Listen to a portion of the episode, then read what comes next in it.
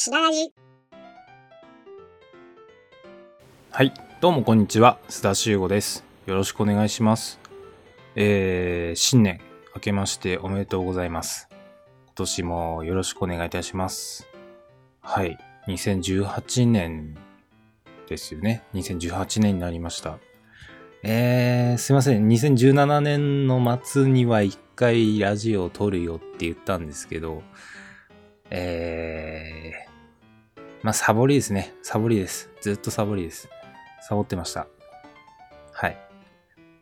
ちなみに、えっ、と、前回第8回が2017年9月の9日公開になってるんで、えっ、と、何ヶ月 ?3 ヶ月、4ヶ月ぶりぐらいになるんですかね。いやー、4ヶ月ぶり。なるほど。ちなみに、えー、すだらじっていう形になってから、すだらじが、えー第1回が2017年の1月15日。これキャラクターの重要性っていうタイトルで、第1回のすだらじが始まったんですね。始まったんですね。うん。で、今日が2018年の1月2日、まあ、約1年がもう経とうとしているわけですね。この1年あったのに、これ今回で第9回目なんですよ。だいぶ睡眠悪いですよね。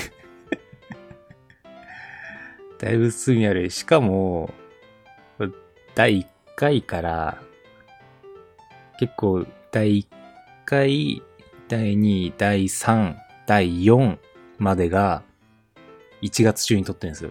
1月中に、その2017年の1月中に4本も撮ってて、で、次が5、6と2月に撮って、で、そっからもうグダグダですよ。8月に1本、9月に1本。この9月っていうのが第8回、前回ですね。で、年をまたいで、今の第9回、2018年1本目のすだらじを撮っているわけですね。なんか今日わけですねっていうのが多いですね。まああんまり気にしないでください。というわけで、2018年1本目、すだらじ、始めていきたいと思います。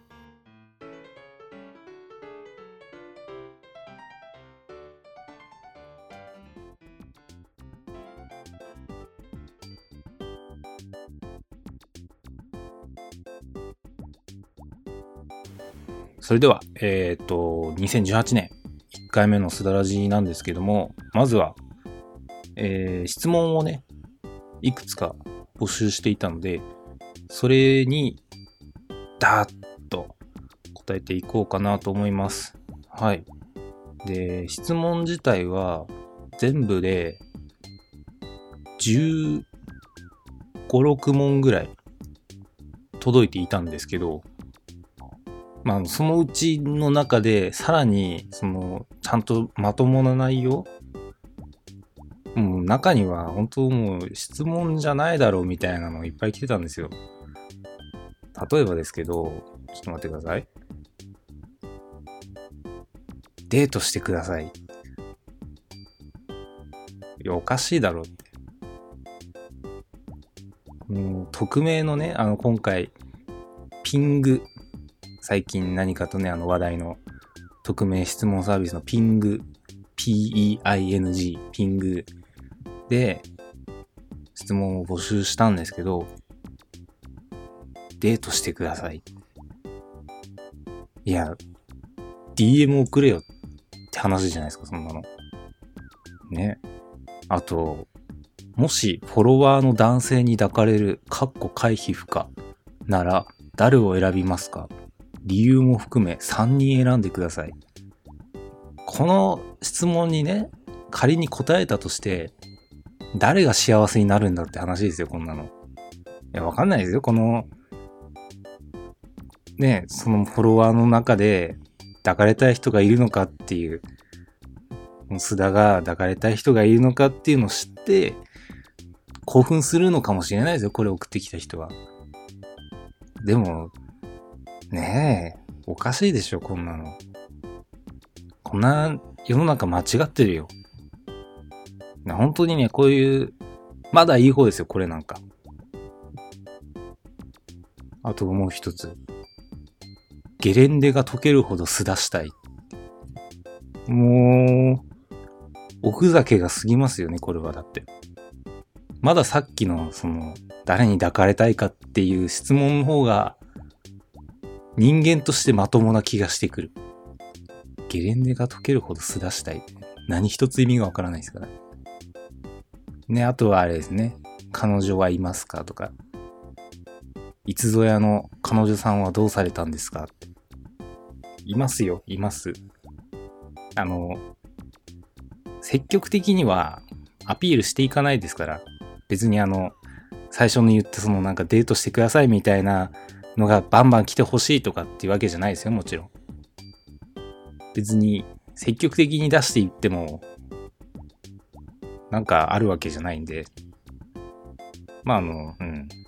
別に、別にって感じです。聞かれれば答えるし、聞かれなければわざわざ言う必要もないしっていう、そういう感じです。はい。すいません。だいぶいきなりね、話が逸れてしまいましたけども。というわけで、質問を募集していました。今もしてます。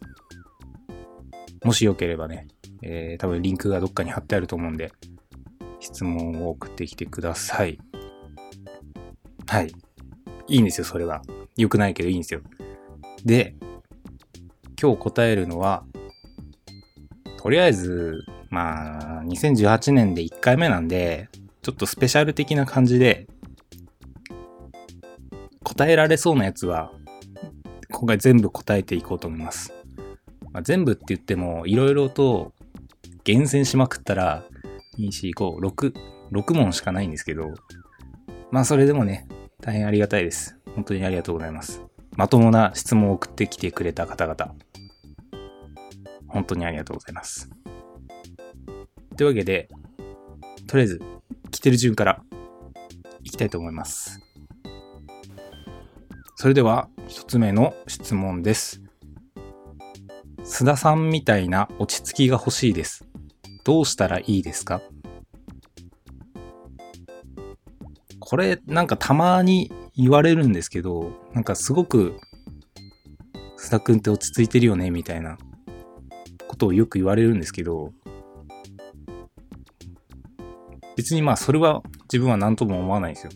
落ち着いてるかどうかも自分ではよくわかんないですから。ただ、こう改まって、こう、なんでそんな落ち着いてるんですか？どうすればそんな落ち着けるんですか？みたいなこと聞かれても、無意識、無我の境地、また違うか。無意識レベルでの、何？その、表現？何？なんて言えばいいの？わかんないよ、とりあえず。わかんないよ。もし自分に落ち着きがないと思うんだったら、一回落ち着けよ。って思います今日はもうこんな感じでいきますよ、本当に。今日もこんな感じでいく。もうね、今年のね、すだらじはね、真剣に向き合わないっていうね、テーマを持ったんで、ほんともう、パッパッパっていきます。はい。じゃあ次の質問です。えー、ワークアウトは続けていますか？まあ、ちなみにこう、ワークアウトっていうのは、まあ、筋トレですね。簡単に言ってしまえば。筋トレは続いていますかって話なんですけど、まあね、最近こういう質問とかを募集すると、必ず、筋トレはどうですかとか、ベンチプレスやってますかとか、必ず一つ枠。もういいでしょ。もういいでしょ。うん。ちなみに、やってるかどうかっていうのは、まあ、約3ヶ月ぐらい。3ヶ月ぐらい。ちょうど多分前回のそのすだらじを取ったぐらいから比べて体重が5キロ増えました。もうこれでどうかわかるでしょ？そういうことですよ。でも最近その、やっぱり増えたっていうのが分かったんで、真面目にやってます。ただ今ちょっとね、年末年始なんで、だいぶ美味しいものいただいちゃってますけど。でも、とりあえず頑張ってます。そんな感じです。次行きましょう。フリーランスとして楽しいこと、もしくはいいこと、辛いことは何ですか？うーん。難しいですね。フリーランスとして楽しいこと、辛いこと。別にフリーランスだからどうこうっていうのはないと思いますよ。基本的に、まあ、業種の問題ですよね。例えばこの質問をくれた人が、えー、ウェブデザイナーとか、カメラマンだとか、だとしたら、それはもう業種全体で見て、悩みとか嬉しい、楽しいっていうのは同じようなものがあると思いますよ。やっぱり、まあ、これは業種関係ないかもしれないですけど、こう、自分のデザインしたものとか、作ったものとか、例えば対応したお客さんとかに、本当にありがとうございました。また次回もよろしくお願いします。みたいなことを言われれば、やっぱりそれは嬉しいですし、次のね、やりがいにもつながりますし。ね、やっぱ辛いことって言われたら、その、何？なんだよ、辛いことってまあ、なんか叱られたりとか、なんかミスをして、こんなミスをするなんて、見損ないましたみたいな。わかんないわかんないわかんない。わかんないけど、そういうなんかこう、まあ単純に褒められれば嬉しいし、怒られれば辛いし、ままた次頑張ろうって。ただまあフリーランスとしてってなると、なんだろうね。やっぱみんな言うのが、すごくフリーランスって孤独っていうじゃん？孤独って言うじゃないですか。やっぱこれはね、フリーランスである以上、避けられない道なのかなっていうのは思いますね。やっぱり自分もフリーランスになって、うん、最初はとかじゃなくて、今もずっと、やっぱ孤独を感じてることは常々ありますね。うん。やっぱこう、何かあったらすぐ相談できるっていう環境がない。例えばその仕事とか技術的なことでつまずいたら、誰かにすぐ聞けないんですよ。で、やっぱり自分で一人でまあその仕事をやっているから、例えばその他のフリーランスの人とかに、こういうのがあったんですけど、どう思いますかみたいなのをわざわざ質問しようってなると、やっぱそこはあのね、タイムイズマネーですから。その人の時間を奪ってしまうっていう感覚がすごくわかるんですよ。わかる。うん、わかる。逆に自分がそれで対応してたら時間食っちゃうし、その対応した時間分仕事が進まないっていうことは、その分の、まあ、自分に対してのお金、時給が発生していないのと同じことになるので、それを他のフリーランスの方とかにやるっていうのがすごく気が引けてしまうっていうのはありますね。うん。だから、そういう部分はやっぱり辛い部分になるのかもしれないです。まあただやっぱ、その分時間に融通が効くとか、あと何？場所選ばない？働く場所を選ばない？出社をしなくていい？それがでかいですね、やっぱり。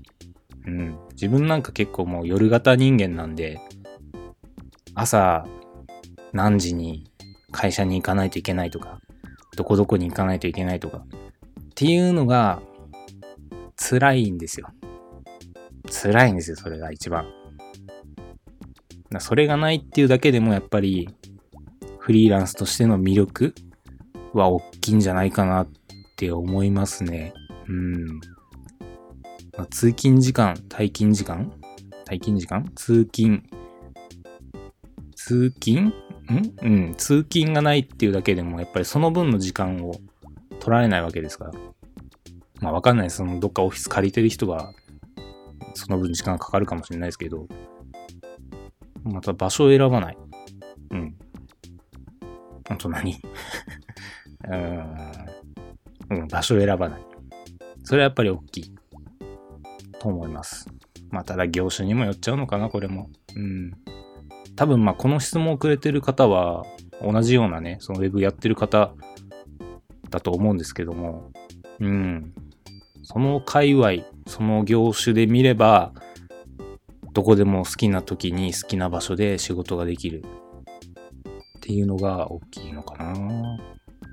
で、やっぱり孤独で辛い。っていうのは、多分フリーじゃなくても、ある程度のね、まあ、会社に入って、ある程度の役職に就いた人とかは、そういうのはあるかもしれないですよね。うん。また自分の場合は、この、そもそもこの、ウェブでラジオをやろうと思ったきっかけっていうのが、誰とも話すことがなくて、話すことがないっていうのは別に話す内容がないとかじゃなくて、周りにその人がいないから、こう、誰かとお話をするっていう機会が本当にないんですよ。本当にない。孤独だから。本当になくて、誰かと話さないと、なんかこのまま、何？こう、消えてしまうんじゃないかみたいな、こう、気持ちになる時があったんですよ。別にそんなあの、めっちゃネガティブなことじゃなくて、本当になんか、このままでいいのかなみたいな感じになっちゃって。だったら、こう、別に誰かに対してじゃなくて、とりあえず自分で喋ってみよう。っていう感じで、このラジオを始めたっていうのがあるんですよ。これは何かで言ったかもしれないですけど、そういうのがあるので、だから、まあ、よく言うじゃないですか、なんかその、誰かが困ってることはお金になることだみたいな、ビジネスのなんちゃらが眠ってるみたいなことを言うじゃないですか。自分でお部屋の掃除したいけど、面倒だし、いろいろ手間がかかるから、そういうハウスキーパーハウスクリーナーの人を呼んでやってもらおうとか。そんな感じですよ。だから本当に自分で自分の悩みを解決しに行ったみたいな部分がありますね。すいません。だいぶ話が延長でいろんなとこに伸びてしまいましたけど。まあ、とりあえずなんかそんな感じです。はい。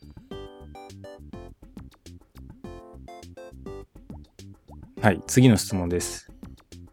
これ ちょっと迷ったんですけど、まあなんか別にいいかなと思って入れました。えー、はい、読みます。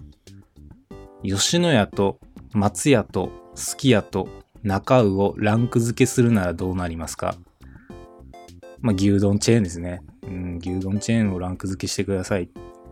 これちなみに自分、中尾って一回も行ったことないんですよ。中尾は一回も行ったことないんで、今回はちょっと除外します。一回も行ったことないのに、こう、ランク付けっていうのは不公平なので、今回は除外します。もうびっくりした。なんか、その辺に置いてあったペットボトルが、なんか、ポンってなった。すいません。えー、はい。とりあえず、今回は吉野家と松屋とすき家でランク付けをしたいと思います。まあ、ランク付けっつったって難しいですよね。置いてあるメニューも違うし、やっぱり、その、それぞれのお店に行った時には、ここならこのメニューみたいなのがある程度こう、決まってるじゃないですか。わかんないですけどね、他の人は。自分は決まってるんですよ。で、吉野家だったら、あのー、なんだっけ？牛、牛、カルビ定食みたいなやつ。カルビじゃないんだよ。カルビじゃないの。牛、牛だったかな、そもそも。牛だったかもちょっと覚えてないですけど、なんかあの、定食。なんとか定食。を食べます。で、松屋だったら、松屋だったら、結構迷うな。松屋はね、結構悩みますね。その時のフェアメニューを見て、フェアメニューで自分の好きなやつだったら、例えばあの、トマトハンバーグ定食とか。だったら、それいっちゃいます。でも、なんもなかったら、多分、牛焼肉定食。あの、定食好きなんですよ。ああいう牛丼チェーンの定食が好きなんですよ。わかりますかね？だから松屋って定食が多いんですよね。だから、すごく迷う。松屋迷う。あの、あれも好きです、あれ。鶏のやつ。鶏の、なんかステーキ。鶏、チキン、な、なんも覚えてない。まあいいや。うん。とりあえずね、松屋も、吉野家も、なんかそういう定食系が好きです。で、すき家は、定食系っていうのが、ないんですよね。あの、朝ごはんは、なんか、鮭焼いたやつとか、あるんですけど、別に自分焼き鮭はそんなに好きじゃないんで、すき家はね、何食べてんだろう。あれ、あの、マグロたたき丼。好きです。すき家のマグロたたき丼。一時期マグロたたき丼ってなくなって、なんかあの、マグロの切り身鉄火丼だけになっちゃって、でも最近あの、復活したんですよね。復活したよね。あの、マグロたたき丼。一部であの、フリスビー丼って言われてて、その、ご飯の上に乗ってるマグロのたたきが、まあ、あの、冷凍の状態がこう、ほんとフリスビーみたいな、円盤みたいな形をしてるんでしょうね。もう円盤の形のまま、ご飯の上に乗ってやってくるんですよ。あの、本当にこれ、フリスビー丼って検索すると出てくるんですけど、マジでフリスビーなんですよ。フリスビーっていうか、マジであの、まん丸なんですよ。で、なんかの、そのまあネットかなんかで見たんですけど、なんであれフリスビーのままなんですか？みたいな質問で、その従業員の人が答えてたんですけど、このフリスビーを崩してはいけないんですって。これ謎ですよね。どう見ても見た目美味しくなさそうな、このほんと、もう冷凍したまま解凍して乗っけてやってきましたみたいな。本当に見た目はね、本当美味しくなさそうなんですよ。でも味は美味しいんですよ。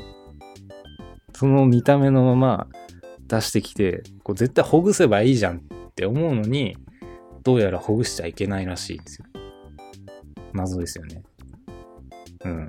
で、まあ、あの、質問に戻りますけども、吉野家と松屋とすき家、ランク付けするならどうなりますか？まあ、多分、牛丼単体でっていう話なのかもしれないですね。ちなみに松屋は牛飯ですけど、うん。牛丼単体で見たらっていうことなんでしょうけど、そのお店で見たら、自分はどれも好きです。ただ、すき家は微妙かな？こんだけ言っといてなんですけど、すき家は微妙かな？よく行く順にしますか。別にあの、自分牛丼はそんなに食べないんで、牛丼自体はね、そんなに食べないんで、あれなんですけど、よく行く順で言ったら、松屋、吉野家、すき家です。松屋1位、吉野家2位、すき家3位。よく行く順ですよ。まあ、それはまあ、あの、家からの距離的な問題もありますけど。まあでもそうかな。あんまり行かないかな。本当に松屋がダントツですね。吉野家とすき家はね、どっこいどっこいぐらい。うん。あとはやっぱりその何回も言いますけども、その時のなんかフェアメニューとかにもよりますよ。これやってんだったらここ行こうとか。うん。難しいですね、でも。牛丼単体で見たら、うん、牛丼好きじゃないからな、あんまり。うん。そんな感じです。これ、多分、納得はいかないでしょうね。その質問くれた方は。納得はいかないでしょうけど。まあ、なんか、そんな感じです。いいんじゃないですか松屋1位で。はい。次の質問いきます。はい、読みます。自分は〇〇オタだっていうものありますか？まあ、何オタクですかみたいな質問でしょうね。うん。何々オタク。なんかすごいですね。なんかこの、ふと思ったんですけど、この質問すんごくこの、何？なんか、バラエティ番組とかでアイドルにするような質問ですよね。〇〇さんは何オタクですか？みたいな。これ、どうなんですか？これ、ごめんなさいね。逆に聞きたいんですけど、逆に聞きたいんですけど、これを聞きたいですか？本当に。これは別にあの、バカにしてるわけじゃないんですよ。バカにしてるわけとかではないんですけど、砂さんは何オタクですか？ってきたいですか？本当に聞きたいですか？これ。なんか、いいですよ。別に無理して質問はしなくていいんですけど。聞きたいですか？本当に。本当ですか？これ。ねえでも何オタクなんだろうななんか、これっていうものは特にないんですけども、例えばその、すごく没頭してしまうものとか、っていう話になると、あの、自分が欲しいもの、これから買おうとしてるものを、めっちゃ調べるオタク。これをオタクって言っていいのかわかんないですけど、自分の欲しいものをめっちゃ調べるオタク。例えば、まあ、自分がカメラを、ね、あの、最初のカメラを買おうとした時なんかは、全部のメーカーのやつを一通り見ましたね。目を通しましたね。とりあえずもう一日中価格コムに張り付いて、この製品の、この例えば同価格帯のライバルは、このメーカーのこの機種と、このメーカーのこの機種と、このメーカーのこの機種。このメーカーは、この機種に対してほぼ同ランク的な位置づけに、この機種とこの機種があるみたいな。そういうのも全部もう、一通り見て、で、その中から自分の、その、何？金銭的な、えー、予算の中でさらにこう絞り込んでって、その予算帯の中で、例えばそのカメラってなったら本体だけじゃないですからね。この本体に使えるレンズはこれだから、さらにそのボディと、例えばこのボディとこのレンズを使った時は、どんな写真が撮れるんだろうみたいなのを、またこうネットで調べるんですよ、それを。で、あ、こんだけのが撮れるんだったら、これでいいかな。じゃあ値段はいくらなんだろうみたいな感じで、なんかそういうのをどんどん繰り返していくんですよ。うん。そういうのをどんどん繰り返していって、結局、まあそのオリンパスを買ったんですけど、そういうのめっちゃ調べますね。だから、今の使ってるスマホとかも、自分今、SIM フリー、LINE モバイルって使ってますけども、結局その SIM フリースマホ買うときも、めちゃくちゃ調べましたし、自分の買おうって思ったものは徹底的に調べて、だなんだろうな、その、ある程度の金額に行くと、やっぱりあっちが良かったみたいなのをやりたくないんですよ、本当に。やりたくないから、徹底的に調べまくって、まあお金をね、払えばいいものが買えるのは当たり前だから、このぐらいのお金を払えば、その自分のね、妥協できる、何？ランク帯？別に上に行けば満足するってわけでもないですから。自分の欲しい見た目で、自分の買える金額で、で、なおかつ自分の必要十分な性能でとか、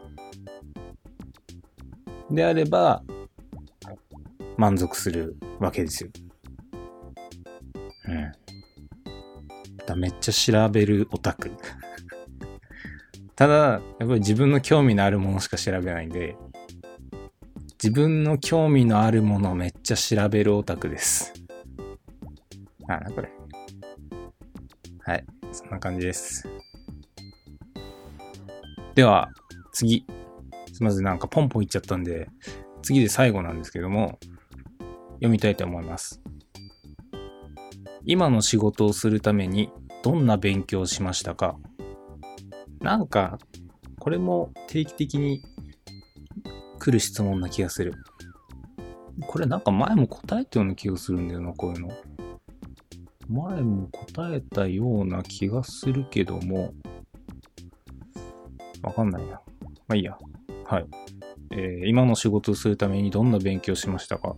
今の仕事っていうと、すごくまあざっくりした質問になってますけども、うーん、まあウェブデザインをやって、たまに紙とかもやって、で、写真撮影とかもやって、まあ例えばその、ウェブ、ウェブね、ウェブ、デザイン、紙物とかも含め。で、写真の3つに分けたとして、ウェブとデザインっていうのは、これも自分よく言ってるんですけど、えっ、ー、と、職業訓練校に通った時に、まあそのベースの知識を学びました。うん。だから、何？それ以降は、本当基本的な部分しか教わってないんで、えー、HTML 4.1を習ったんですよ、最初は。4.1を習って、で、イラストレーター、フォトショップとかも CS5.5? ってありましたよね、多分。CS5.5 のやつで習って。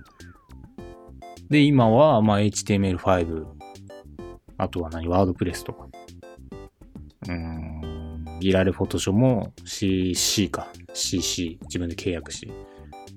だな、なんだろうな、別に、勉強、な、何？な難しいな。ん？今の仕事をするためにどんな勉強しましたか？どんな勉強しましたかって、なんか、おかしいね。だから、ウェブの勉強してデザインの勉強して、写真は趣味でやってたのを延長的に仕事にしたっていう感じです。そういうことじゃないんですよね。わかるんですよ。そういうことじゃないのはわかるんですよ。だから、難しいですね、これまた。何？ほぼ、独学です。独学っていうと、聞こえはいいかもしれないですけど、あの、習ったようで習ってないような。だから職業訓練は本当に基礎的な部分しか習ってないので、例えばその、なんていうんですか、マーケティングな部分の話とか、えー、デザインの、えー、例えばなんだろうな。まあ、例えば自分あの、一応ね、一応カラーコーディネーターの3級を、その職業訓練通ってる間に自分で勉強して習っ、えっ、ー、と、取得したんですよ。多分、なんてことないですよ。カラーコーディネーターの3級なんて。なんてことないですけど、まあ、その何、えー、色の持つ意味とか、宗教的に見て、この色はこういう意味があるよ、みたいな。どこで使うんだそんな知識って思うかもしれないですけど、なんかそういう勉強とかは一応しました。うん。ただそれだけですね。あとはもうほんと必要に応じて、いろいろ調べながらとか、あと面白そうな本があったら、ちょっと買ってみて、読んでみたりとか。うん。そんな感じかな。だなんか特に何？〇〇先生のおかげで、今はね、なんとか生活ができてますみたいなそういうのはないです。あと、この本がすごく良かったですよとか、なんかそういうのもないです。本当に、人一倍勉強をしてないと思います、多分。うん。別にあの、格好つけで言ってるわけじゃなくて、本当に怠けてるって意味で、勉強してない、最近。だた、たまにね、あの、東京の勉強会とか参加したりしてますけども、ほんとそういうのぐらいです。うん。ほんとそういうのぐらい。だから、フレックスボックスとかも、その東京のね、勉強会行って、初めて知ったし、あと何 ?SVG とか？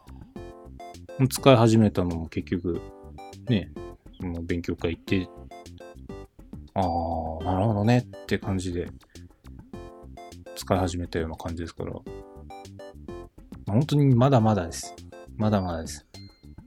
地方の、まあ、なんていうんですか、制作者なんで、本当になんていうんですかね、そんな、フリーになったからって知識がバリバリあるっていうわけではないです。まだまだです。本当に。うん。逆にどんな勉強をしたらいいのか教えてほしいですね。うん。だから師匠的な人が欲しいですね。なんなら。うん。師匠的な人がいて、なんかこう、なんて言うんだろう、こう、相談をしたいんですよ、どっちかっていうと。さっきも言ったあの、フリーランス寂しいとかの話に戻っちゃいますけども、相談をしたいですよね。多分この方も、なんかこう、何何かしらのこう、糸口というか、こう、入り口のきっかけというか、何かが欲しくてこういう質問してるのかもしれないですけども、こう、相談をして、なんかちょっとこう、一言助言的なもの欲しいんですよ。例えばその、何すべてをこう導いてほしいわけじゃないですけども、こういろいろ話をした上で、あ、じゃあ今の須田くんだったら、ちょっとこういうのやってみたらいいんじゃないの？みたいな。なんかそういう、この、ああ、なるほどね、みたいな、その、何？自分の視野以外からの視覚が欲しいというか、視覚ってあれですよ、あの、見る方の視覚ですよ。なんて言うんだろうな。視野を広げたいっていう意味もあるんですけども、無駄にその視野を広げても、やっぱり、結局何を見定めていいのか分かんなくなっちゃうんで、その、人から見た、その気づき的なものを教えてほしい。何の話だってなっちゃうんですけど。うん。教えてほしい。教えてほしいです。教えてください。えー、私、須田に関する質問、もしくは、えっ、と、こんなことを話してほしいんだけど、こういうテーマで話してくださいっていうのがあれば、えっ、と、下の方に多分 URL とか載ってると思うんで、そこから質問よろしくお願いします。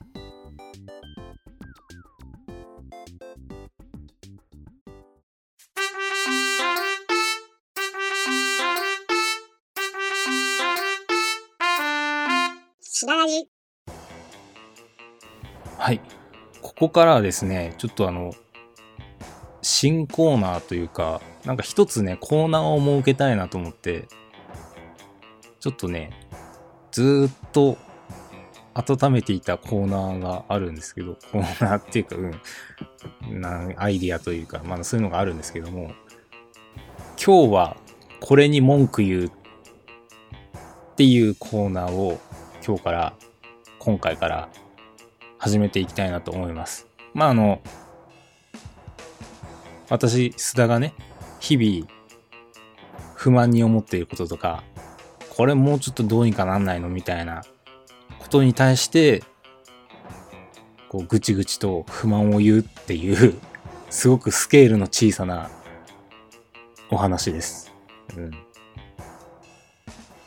では、まあ、とりあえずね、あの、聞いてください。本当にまあ、フリートークだと思って聞いてください、本当に。うん。とりあえず聞いて。お願い、聞いて。うん。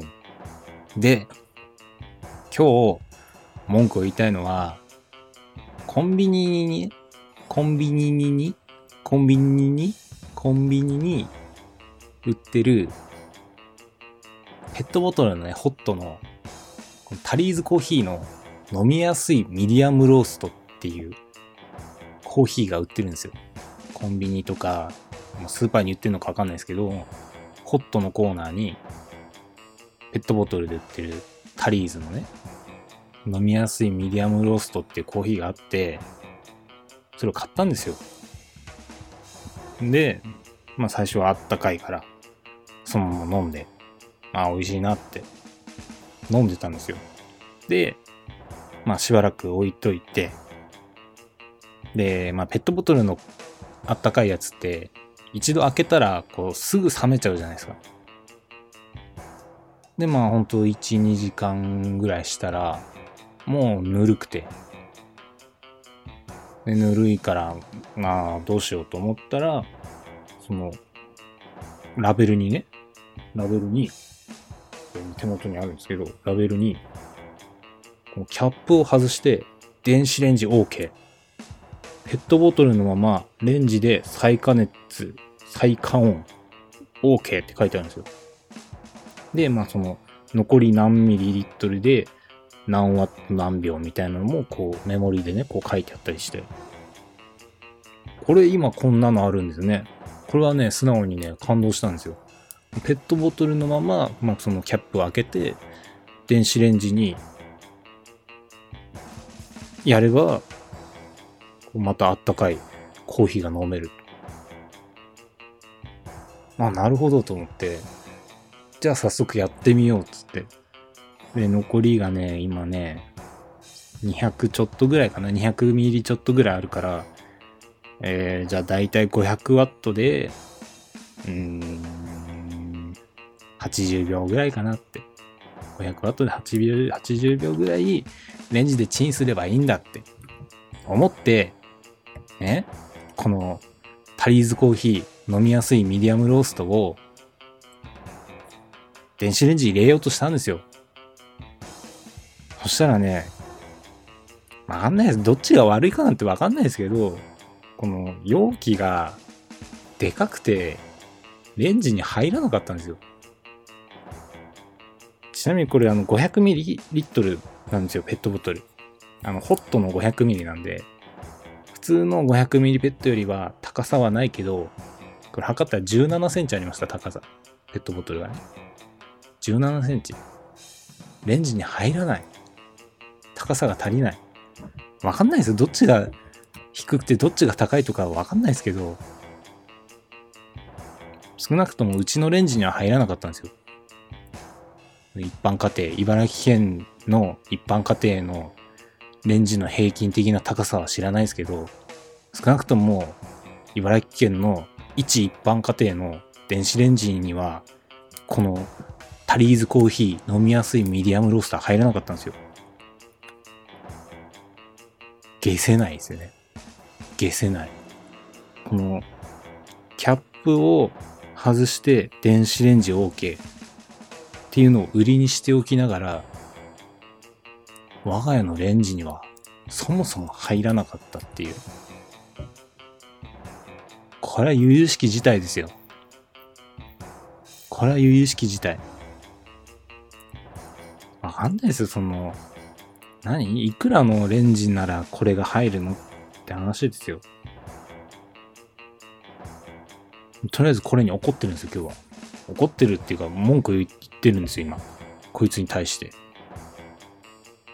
こいつにね、このタリーズコーヒー飲みやすいミディアムローストに対して今文句言ってるんですよ。聞いてるか、タリーズ、おい。タリーズよ。タリーズさんよ。電子レンジ入んねんだよ、これじゃ。もっとせめてなんかの、500ml は嬉しいよ。500ml のコーヒーっていうのは嬉しいよ。あの、クラフトボスとかも飲むよ、たまに。あれも 500ml でね、ペットボトルでさ、あったかいのもあるし。でも、これはね、ちょっと背が高い。背が高いよ、これは。レンジンに入れるには背が高い。っていう話です。はい。えー、そういうことです。でも本当にこれは文句言ってます。普通に文句。普通に文句言う。言った、今。普通に文句言った。うん。っていうコーナーになります。はい。えー、ちなみに、えっ、と、これ私の、まあ、何？一個人の文句ですけども、えっ、と、今回から Google フォーム今までね、あの質問だけの募集にしてましたけども、えっ、と、これを今聞いてくださっている方の文句も受け付けます。例えば、まあ、その私のようにね、今回はこのタリーズのコーヒーがレンジに入らなかったから、ちょっと文句言わせてくれって言って今日は話しましたけども、例えばですよ、その、自分の生活の中で起こった、これはちょっと一言言いたいんだけどみたいな。そういうのを送ってください。それを私が読みます。共感します。みんなハッピー。そういうコーナーです。はい。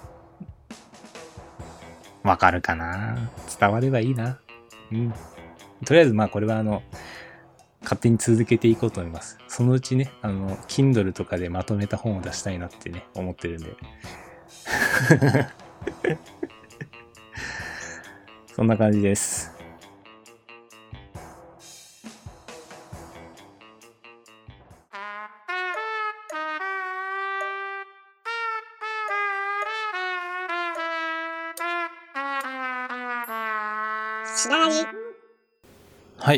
からはフリートークのお時間です。えっ、と、まず、個人的なお知らせなんですけども、えっ、と、2018年1月の6日から8日、3日間ですね、6、7、8、同日月と開催される、えっ、と、茨城コンテンツコレクション3に、えー参加します。はい。まあ、あの、去年もね、茨城コンテンツコレクション2っていうのに私参加していたんですけども、それ去年に引き続き、今回3に参加させていただくことになりました。はい。まあ、あの何？写真の展示と、ステッカーの販売を行います。ただその、まだ準備がね、全然できてないですよね。1月6日からなのにね、準備が全然できてないですよ。すいません、本当に。ステッカーもね、正直ね、今ね、ちょっと届くかどうかがね、怪しいんですよね。1月6日。多分届かねえんじゃねえかなって思ってるんですけど、その自分の元にね。最悪その写真の展示、もしくは何もないか。いや、まあさすがにそれだけは避けますけども、うん。写真の展示だけになっちゃうのかな。はい。まあ場所が、えっ、と、茨城県つくば市ですね。つくばの、これ会場が2つあるんですけども、茨城県つくば美術館アルスホールが展示上映会場。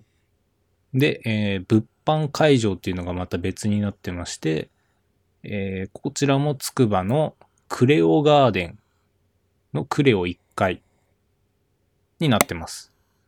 まああの、つくばエクスプレスでね、東京の方とかだったら、ひゅっと来れちゃうんで、もしお時間があれば、お越しいただければなと思います。あの、事前に来ていただける方は、あの、DM とかいただければ、その時間に合わせてね、あの、私も、在籍っていうの？在労？在籍？まあ、その場にいるようになるべくしますんで、はい。ご一報いただければなと思います。お知らせ以上です。はい。いやー、これイベントマジでちょっとね、本当はね、本当はね、あの、ラジオなんか今撮ってる場合じゃないんですよ。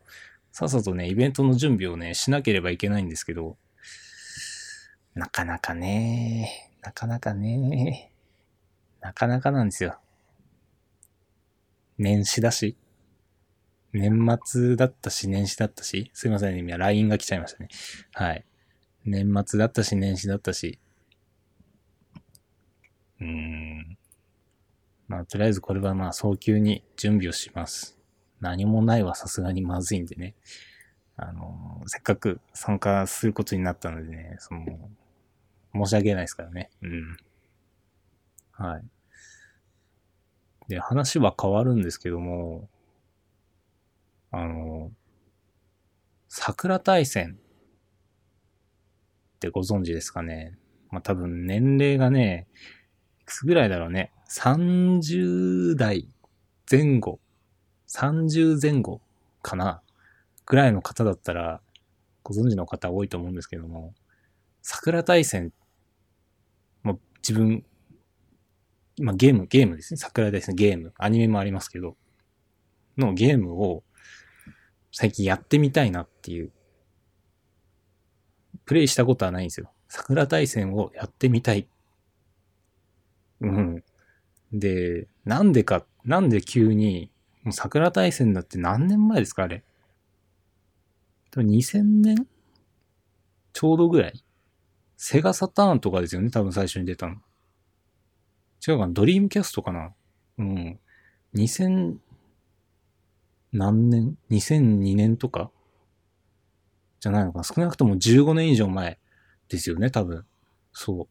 あの、YouTube で自分、あの、インド映画、日本の J-POP の映像を、その日本映画に当てて、日本映画じゃない、インド映画のあのダンスシーンに当てて、なんかその、面白くしたみたいな、そういう動画を見るのが好きなんですよ。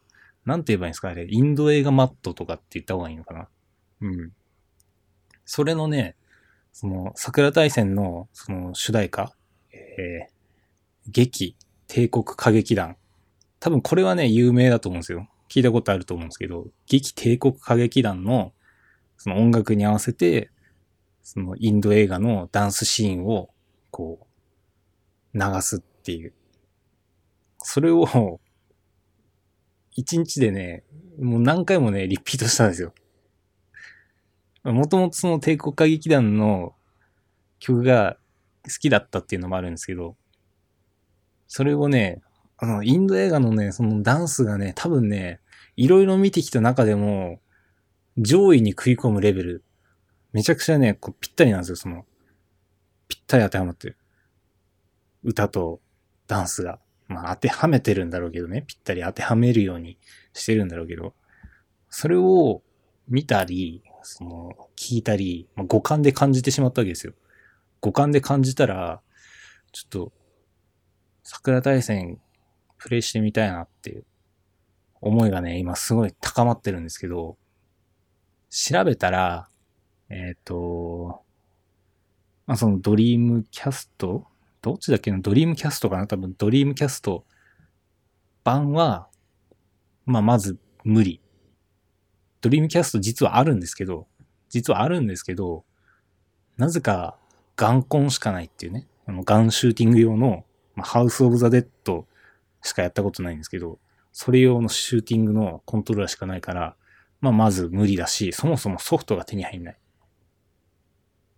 で、もう一つが、プレイステーション2で、えっと、リメイク版っていうか、なんて言えばいいのあれ？うーん、リメイク版でいいのかなあれは。プレイステ、プレステ2で、桜大戦出てるんですけど、なぜかプレミア価格がついて、アマゾンで見たら、プレステ2のソフトですよ。プレステ2のソフトなのに、5800円とか、まあ、6000円ぐらいするんですよ。まあ、あの、ファンだったら、相当なファンだったら別にそれに手を出してもいいんですけど、そういうことじゃないんですよ。そういうことじゃないから、今は。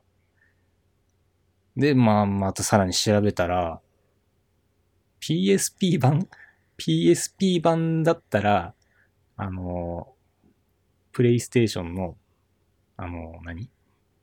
ストア？オンラインのストアで PSP 版の桜大戦1、2同梱版が買えるんですよ。で、PSP 持ってるんですよ。ちょっとね、悩んでます。ちょっと悩んでる。うん。PSP はある。動くかわかんないですけどね。まあ多分動くんでしょうけど、PSP はあるし、桜大戦も売ってるし、しかも今セールでね、500円なんですよ。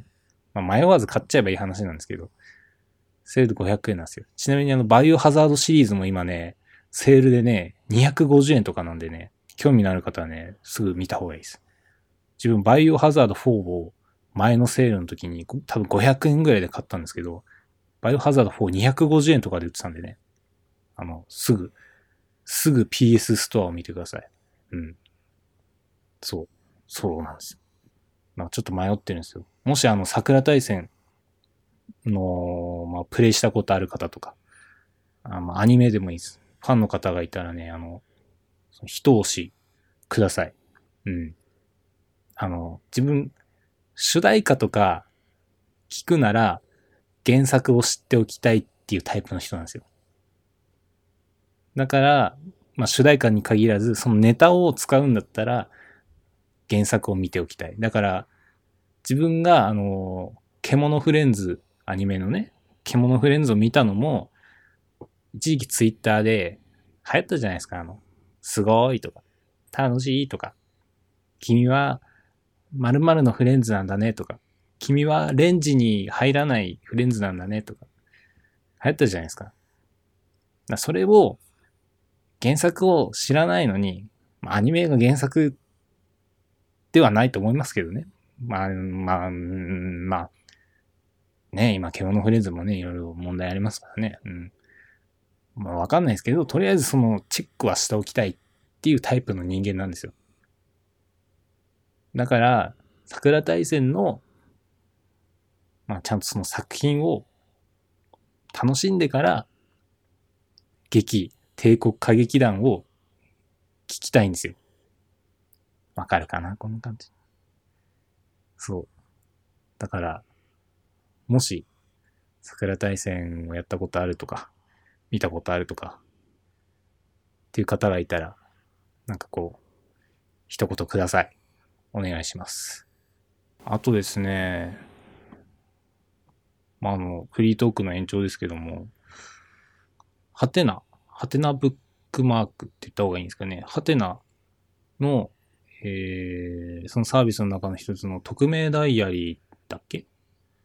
あの、匿名で日記が書けるっていうサービスの中で、なんかあの、ホットエントリーに入っていた記事があって、ちょっと、まあ、お正月の内容だったんで、ちょっとね、あの読んだんですよ。読んだんですよ。っていうか、まあ、ちょっとね、ラジオの中で話したいなと思って、記事のタイトルが、年賀状はいらない文化なのかっていう記事なんですけど、あの、一応 URL はその辺に貼っておきます。はい。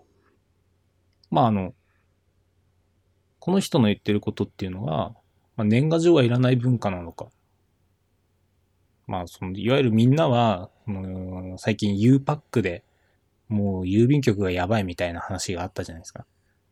だから、その U パックやばいんだから、年賀状ももうみんなやめろよって言ってるけど、確かに、年賀状はね、最近無駄とか言われてるけど、その、やっぱり年賀状を送る目的って言ったら、まあ挨拶とかもありますけども、その、つながりをね、維持するっていう意味合いもあるじゃないですか。そのつながりを維持したくて、そのために年賀状とか、まあお歳暮とかもそうですよね。を送ってくれる人にわざわざやめるよもうそういうのやめろよっていうのはどうなのっていう内容の記事なんですよ。うん。まあ自分はね、あの、全然年賀状とか出さない人なんで、別にいいんじゃないって 年賀状いらなくてもいいんじゃないっていうタイプなんですけども、もう面白いコメントがついてたんですよ、これに。年賀状が完全になくなれば、人付き合い維持における LINE の相対的優位性が上がって、今よりはマシになるよっていう、この記事に対してコメントがついてたんですよ。まあ確かになっていうのもある。うん。まあ、いわゆるその昔の何、お手紙とかっていうのが、まあ、メールになって、で、今はその LINE とか、まあ、チャットツールになってるわけですから、まあ、年賀状がメール、まあ、明けおめメールで、明けおめ LINE になる。っていうのは、進化っていう観点で見れば、その技術的なね、技術的な進化っていう観点で見れば、まあ、妥当なんじゃないのかな。わざわざ年賀状を送るんだったら別に紙のね、コストもかかるし、まあ、例えばその郵便局内でもいろいろあるって言うじゃないですか、その年賀状の販売のノルマだとか。なんかそういうことやらせるぐらいだったら、完全になくして、そういう、ね、ネットのサービスとかを有効活用した方がいいんではないかっていうのは。まあ、やっぱりその一応ね、ウェブにも関わってる人間としては、それはね、大いに同感ですね。私も結局年賀状なんてもうここ何年も出してないですね。うん。でも、まあ、その記事には続きがあるんですけど、その中の一文で、文化って言ってしまえば、無駄なことに力を注げる余裕のことでしょ？っていう一文があったんですよ。すみません。ちょっとイントネーションがおかしかったんですけど、文化って言ってしまえば、無駄なことに力を注げる余裕のことでしょって。これなかなかこう、深いなって思ったんですよ。文化。無駄なことに力を注げる余裕。なるほど。無駄なのか。無駄だな。すいません。ちょっとまとまりがないですけど。あでも言わんとすることすごくわかるんです。やっぱりその、年賀状っていうその文化は確かに無駄かもしれないけども、その無駄な部分に力を注げるっていうことが、その人とね、その人、人と人をつなぐ、その何？人付き合いっていうものの大事な味噌の部分なんじゃないかみたいな。この人のためならこのぐらいの時間をかけられるっていう。まあ、一つの愛ですよね。一つの愛ですよ。その部分までもあなたたちは無駄と言ってしまうのですか？みたいな。そういうことかな？うん。そういうことなんですよ。確かに、まあ自分はあの、ブログにも前書いたことあるんですけど、名詞ね、名詞。名詞もすごく無駄だと思ってて、どっちかっていうと。うん。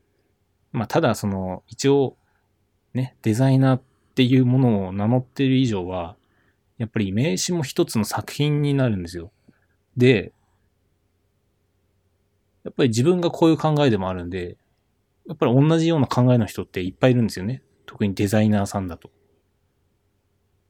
デザイナーさんの名詞って、すごく凝ってるんですよ、やっぱり。フォントも凝ってるし、もちろんその装飾、全体的な装飾も凝ってるし、あと紙質ですよね。名詞の紙質とか。あとなんかギミック二つ折りの人とかもたまにいるし。だから、そういう名詞を見たいんですよ。な、コレクションですよ、名詞っていうか、名詞っていうよりも、トレーディングカード的な感覚ですよ、もう。人のが欲しいから、とりあえず自分のもあげるみたいな。な、なんて言うんだろうな。仕事にも一応使えるし、遊びにもなるし、みたいな、なんかそういう感覚なんですよ、名詞って。そういう感覚での年賀状とかだったら、自分はもらっても嬉しいかもしれないです。ただ、自分は送らないですけどね。そこがまた違うんだろうな、なんかな。うん、そういうことじゃないんだよね、多分このこの記事で言いたかったことっていうのは。うん。どうでしょうね。年賀状とか送りましたか？ここ最近送った形跡ありますか年賀状って。ね。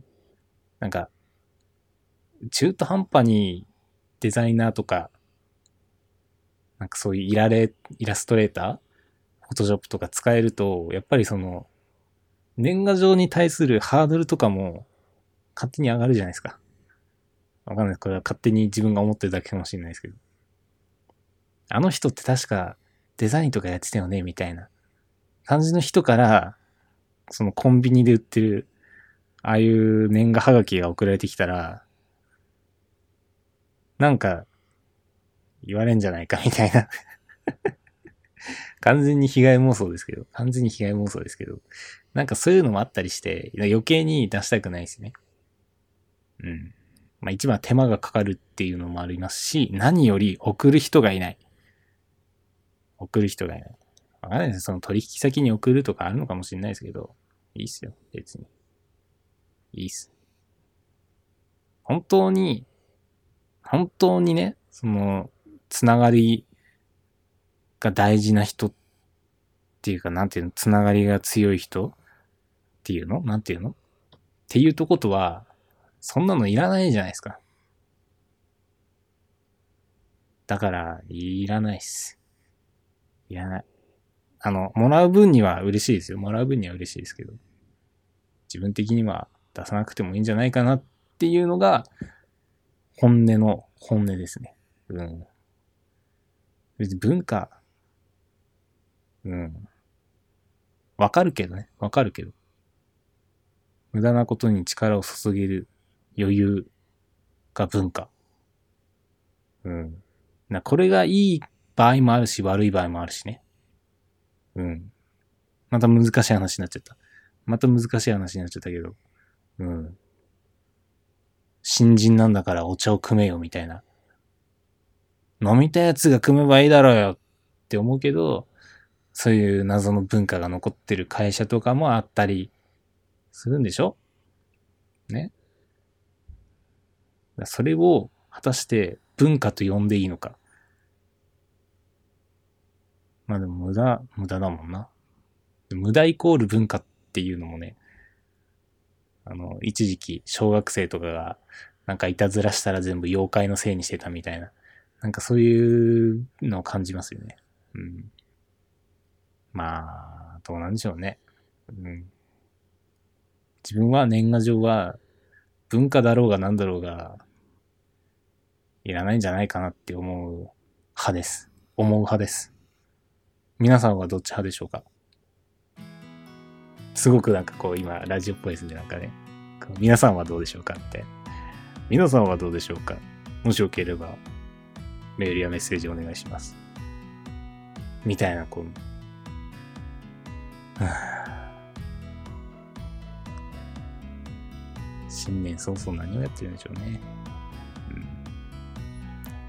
はい。とりあえず今回は以上です。はい。えっ、と、また改めまして言いますけども、えっ、と、質問や、えっ、と、私、須田に話してほしいテーマなどありましたら、えっ、と、リンク貼っておきますので、そちらからお願いします。で、一応ね、一応新コーナーのね、今日はこれに文句言うっていうコーナーも、皆さんの文句、こういうことがあったとか、この商品に一言言いたいとか、ありましたら、ぜひご応募お待ちしております。そんな感じですかね。まあ、あと何かあれば、Twitter とかで気軽に聞いてください。それではまたお会いしましょう。